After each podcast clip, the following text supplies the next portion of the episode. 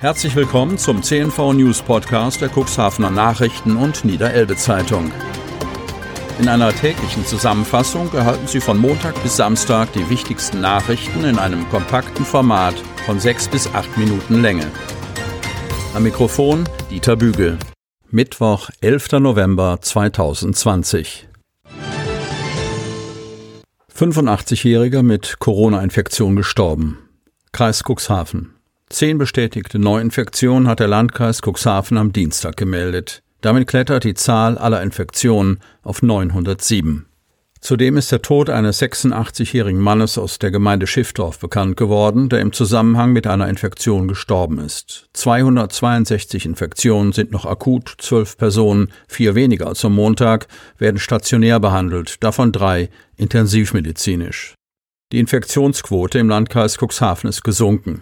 Am Dienstag betrug der Wert, gebildet aus den Neuinfektionen pro 100.000 Einwohner, 86,35. Am Montag betrug die Infektionsquote noch 90,89.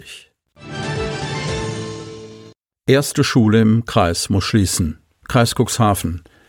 An der Seeparkschule Wesermünde werden Kinder mit Handicap unterrichtet. Um diese besonders vulnerablen Kinder zu schützen, hat das Gesundheitsamt mit der Schulleitung gemeinsam entschieden, den Betrieb für zwei Wochen ruhen zu lassen. 22 weitere Schulen sind im Landkreis von Corona-Fällen betroffen, außerdem vier Kindergärten. Die Entscheidung sei am Dienstag gefallen, nachdem im Laufe des Vormittags zwei Infektionen bei Lehrkräften gemeldet wurden und eine dritte Infektion wahrscheinlich sei, erklärt Landrat Kai-Uwe Bielefeld parteilos in einer Pressemitteilung. Diese Maßnahme ist geboten, um die Kinder, die aufgrund ihres Handicaps eines besonderen Schutzes bedürfen, vor einer Infektion präventiv zu bewahren. Bislang sind Schülerinnen und Schüler von Infektionen nicht betroffen, so Bielefeld. Da sich laut Bielefeld viele Kinder auch im angrenzenden Internat befinden, sei ebenfalls entschieden worden, diese Kinder rein prophylaktisch in Quarantäne zu versetzen und an ihre jeweiligen Wohnorte zu bringen. Das Gesundheitsamt wird mit der Schulleitung alle weiteren notwendigen Maßnahmen erörtern. Bielefeld hoffe, dass durch das schnelle Handeln von Dienstag die Infektionen in diesem Raum eng begrenzt werden können.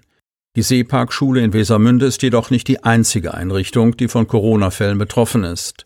Sprecherin Kirsten von der Lied erklärt auf Nachfrage unserer Zeitung, dass am Dienstag insgesamt 22 Schulen und vier Kindertagesstätten Infektionsfälle gemeldet haben. Robbenbabys und Lenkung der Besucher. Helgoland. Die Wurfsaison der Kegelrobben, Deutschlands größtem Raubtier auf der Helgoländer Düne, hat begonnen. Seit der ersten Kegelrobbengeburt im Winter 1996-97 stieg die Geburtenzahl jährlich bis zum Winter 2019-2020 auf 531 Geburten. Mehrere hundert Jungtiere werden diesmal erwartet. Der unter Naturschutz stehende Kegelrobbenbestand wird im Rahmen eines Kooperationsvertrages durch den Verein Jordsand sowie die Gemeinde Helgoland betreut betreut. In den ersten Lebenswochen gelten Kegelrobbenjunge als besonders anfällig. Jungtiere haben bei der Geburt ein weißes Babyfell, das Lanugo-Fell oder Wolffell und müssen an hochwassergeschützten Strandabschnitten liegen. Dieses Fell ist nicht komplett wasserdicht. Es saugt sich mit Wasser voll und erschwert den Tieren das Schwimmen im Wasser. Durch Störungen kann die Verbindung zwischen Mutter und Jungtier abreißen. Eine Flucht ins Wasser würden die Jungen nur kurz überleben.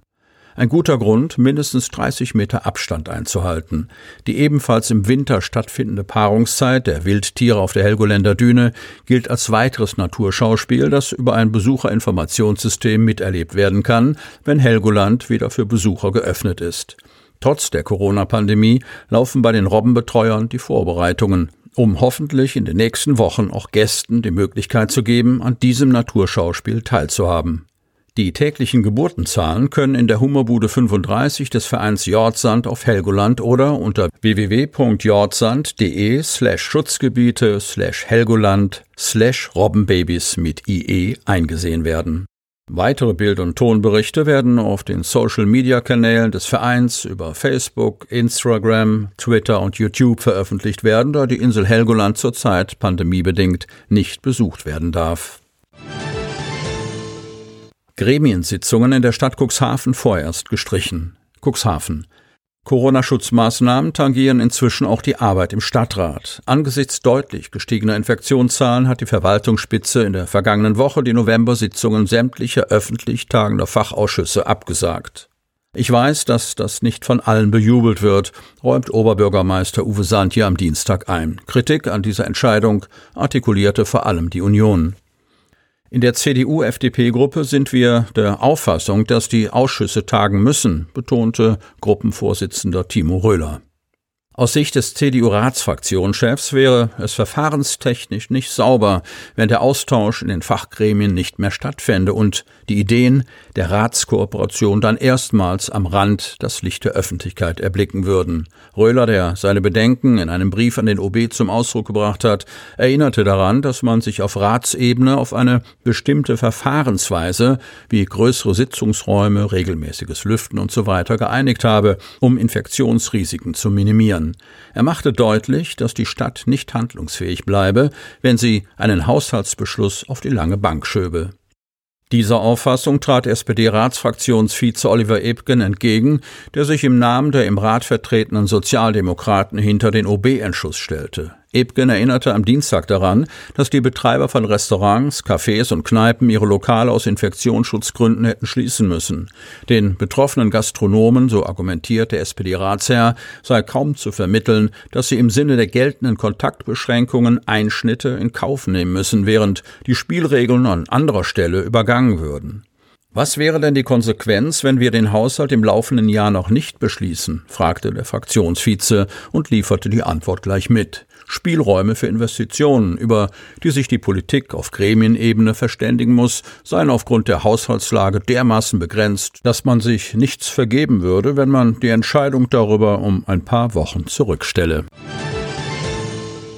Gedenkfeier ohne Öffentlichkeit. Cuxhaven. Es ist Tradition, dass die zentrale Gedenkfeier am Volkstrauertag, Sonntag, 14. November, an dem an alle Opfer von Krieg und Gewalt erinnert wird, auf dem Cuxhavener Friedhof in Brockeswalde stattfindet. Doch in diesem Jahr ist alles anders. Aufgrund der aktuellen Entwicklung der Corona-Pandemie entfällt die Gedenkfeier mit Beteiligung der Öffentlichkeit.